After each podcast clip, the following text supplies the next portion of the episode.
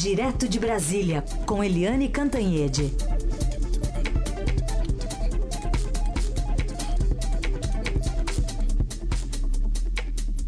Oi, Eliane, bom dia.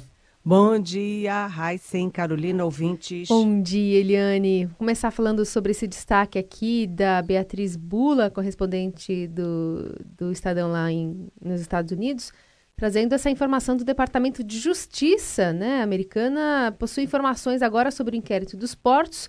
Esse caso brasileiro chegou às autoridades americanas depois que a empresa sócia da Rodrimar em operação de um dos terminais aí do Porto de Santos decidiu colaborar de forma espontânea com a justiça americana, hein? Pois é. Primeiro, eu queria pedir licença a vocês e aos ouvintes para dar uma tietada na Beatriz Bula, que é a correspondente do Estadão agora nos Estados Unidos, porque a Beatriz está dando um banho. Foi ela que conseguiu aquela a gravação do Eduardo Bolsonaro, filho do presidente eleito Jair Bolsonaro, dizendo que talvez eles não tenham condições de aprovar a reforma da Previdência. E agora foi ela também que deu esse furambaço de que a justiça americana também entrou nas investigações aí desse rumoroso caso dos portos. Parabéns, Beatriz Bula, muito sucesso. Bem, uh, já não é tão boa notícia assim, muito pelo contrário, para o presidente Michel Temer, que está na reta final do governo dele. Agora faltam apenas dias para ele passar o cargo para o Bolsonaro e o torniquete continua apertando, mesmo nessa reta final.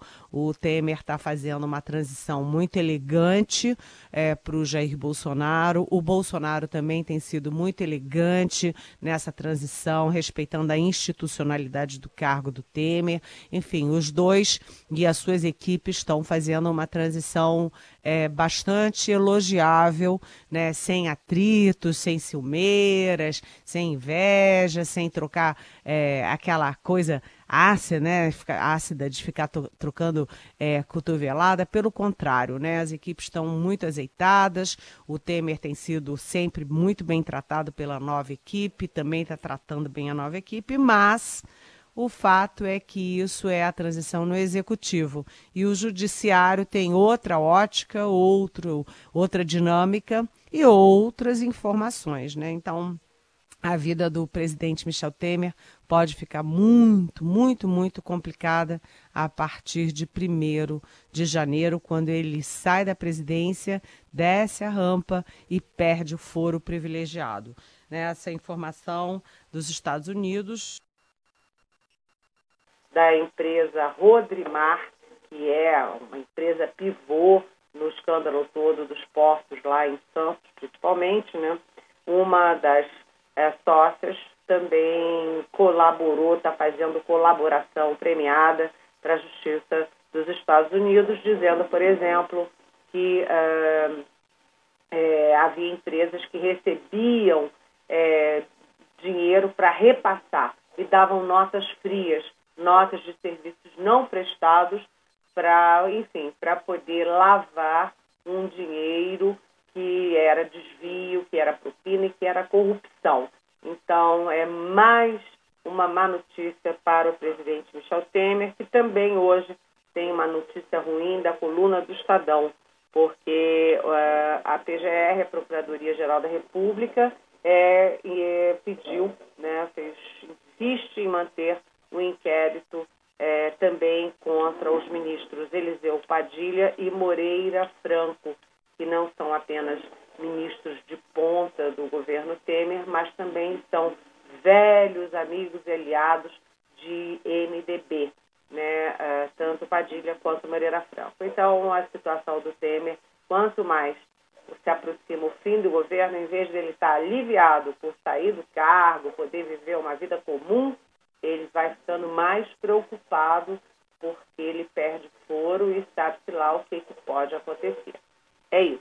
Muito bem, vamos acompanhar de perto aí. Agora, por outro lado, hoje tem julgamento, né, Eliane? Hoje nós estamos acompanhar um segundo, mais um julgamento lá na segunda turma do Supremo Tribunal Federal do ex-presidente Lula tentando se livrar da condenação. A acusação é de que o acusação não, o argumento, né, é de que o juiz Sérgio Moro tem uma inimizade em relação ao ex-presidente.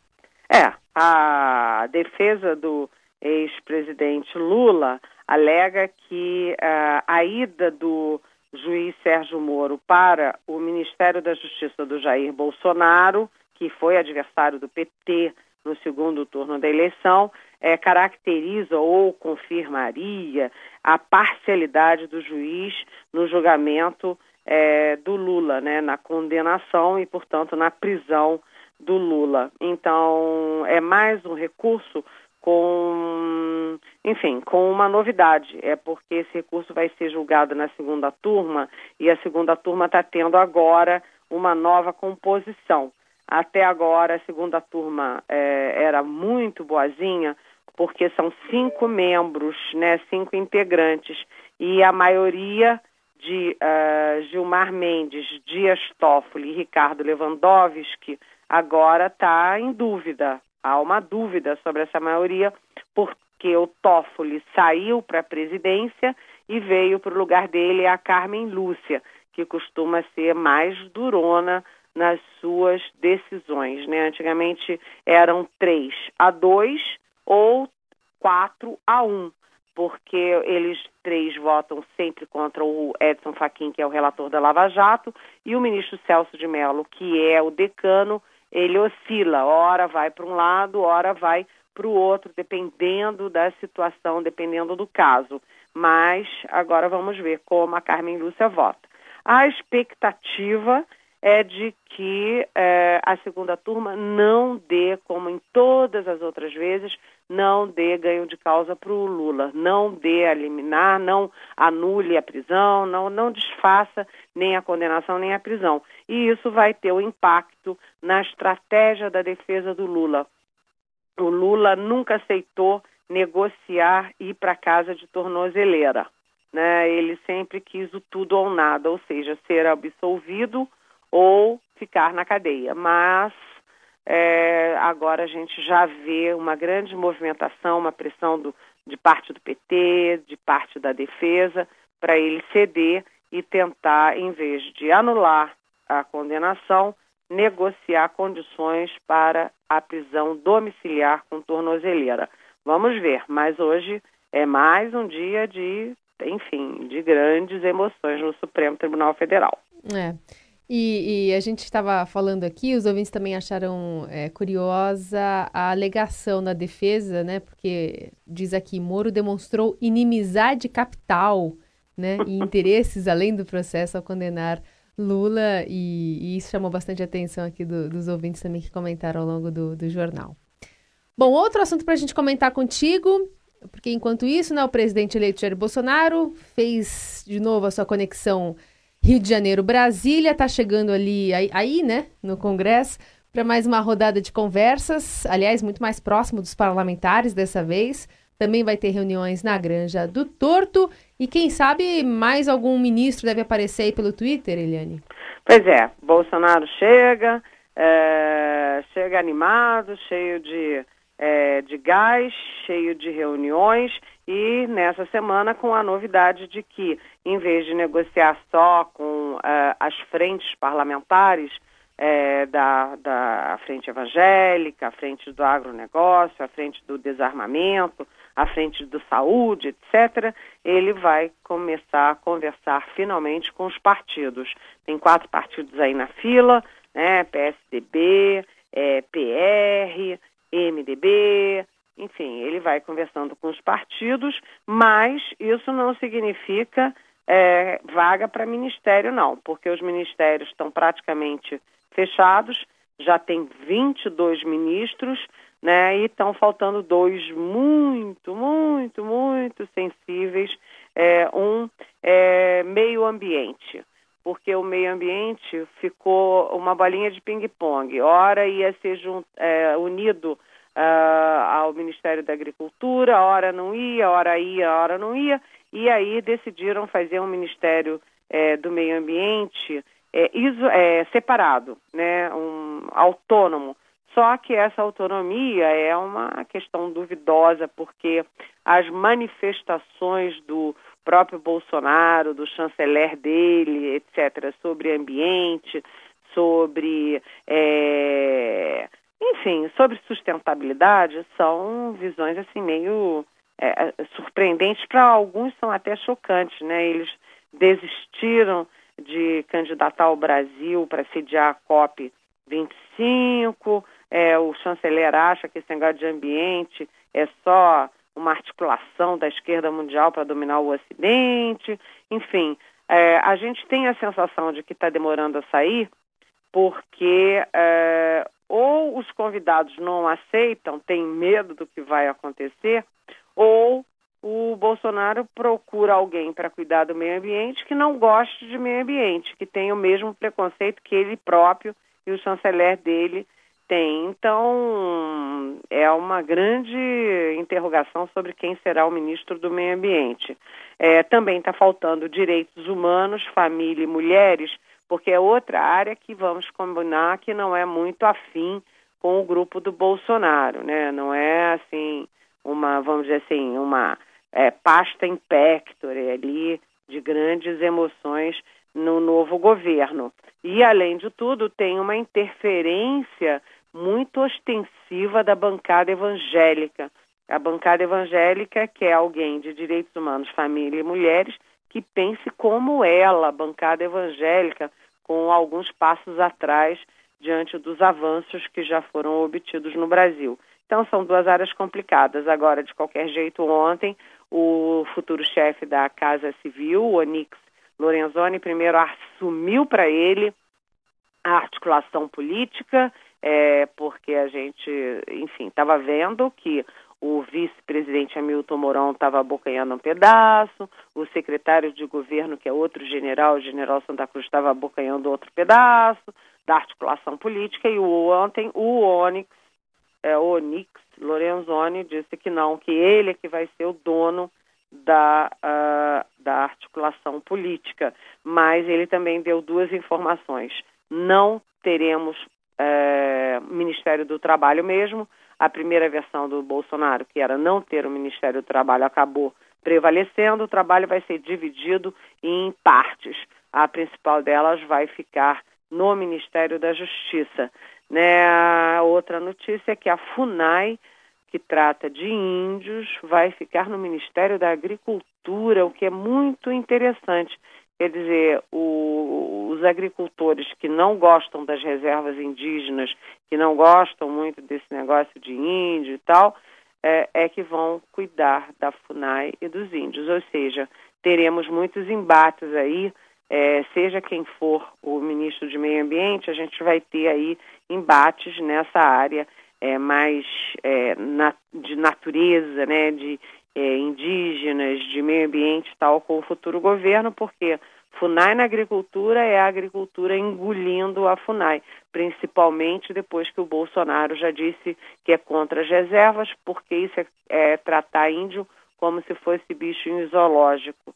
Então, mas só faltam essas duas áreas e já dá para a gente amanhã fazer um balanço geral é, do Ministério do, do Jair Bolsonaro, que está agradando muito mais do que desagradando, como eu digo hoje na coluna no Estadão, cujo título é Jogando para a Plateia. É, é isso.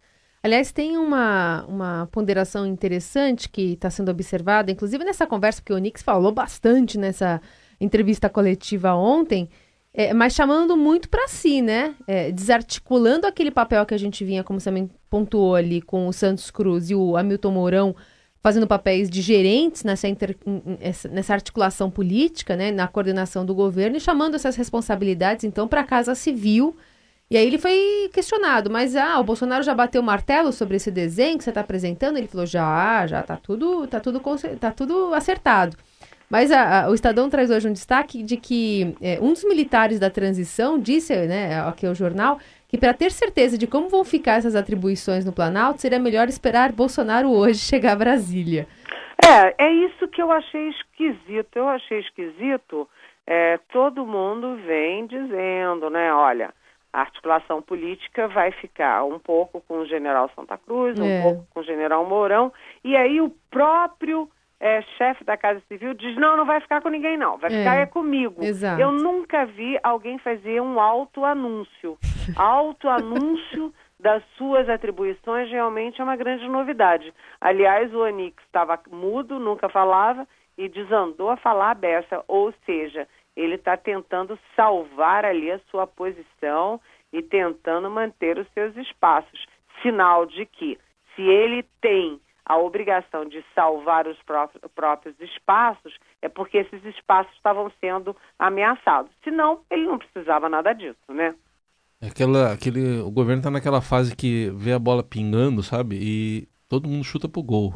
Mas não dá pra todo mundo acertar o gol de uma vez só. Eles vão se trombar em alguma, alguma situação e vão perder o gol. Né? E seguimos aqui com o Jornal Eldorado, com a participação de Eliane Cantanhede, direto de Brasília. Agora, perguntas de ouvintes. Eliane, a primeira em áudio. Vamos acompanhar.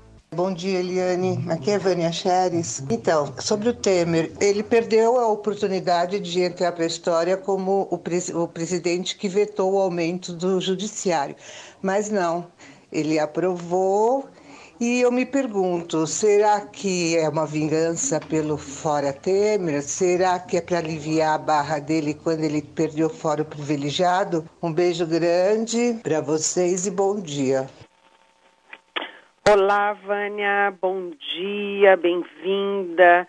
É, na verdade, o Temer ficou meio sem alternativa porque isso foi uma negociação ainda na fase da eleição. Ele fez uma negociação com o Supremo Tribunal Federal, encabeçada pelo próprio presidente do Supremo, Dias Toffoli, nesse seguinte sentido.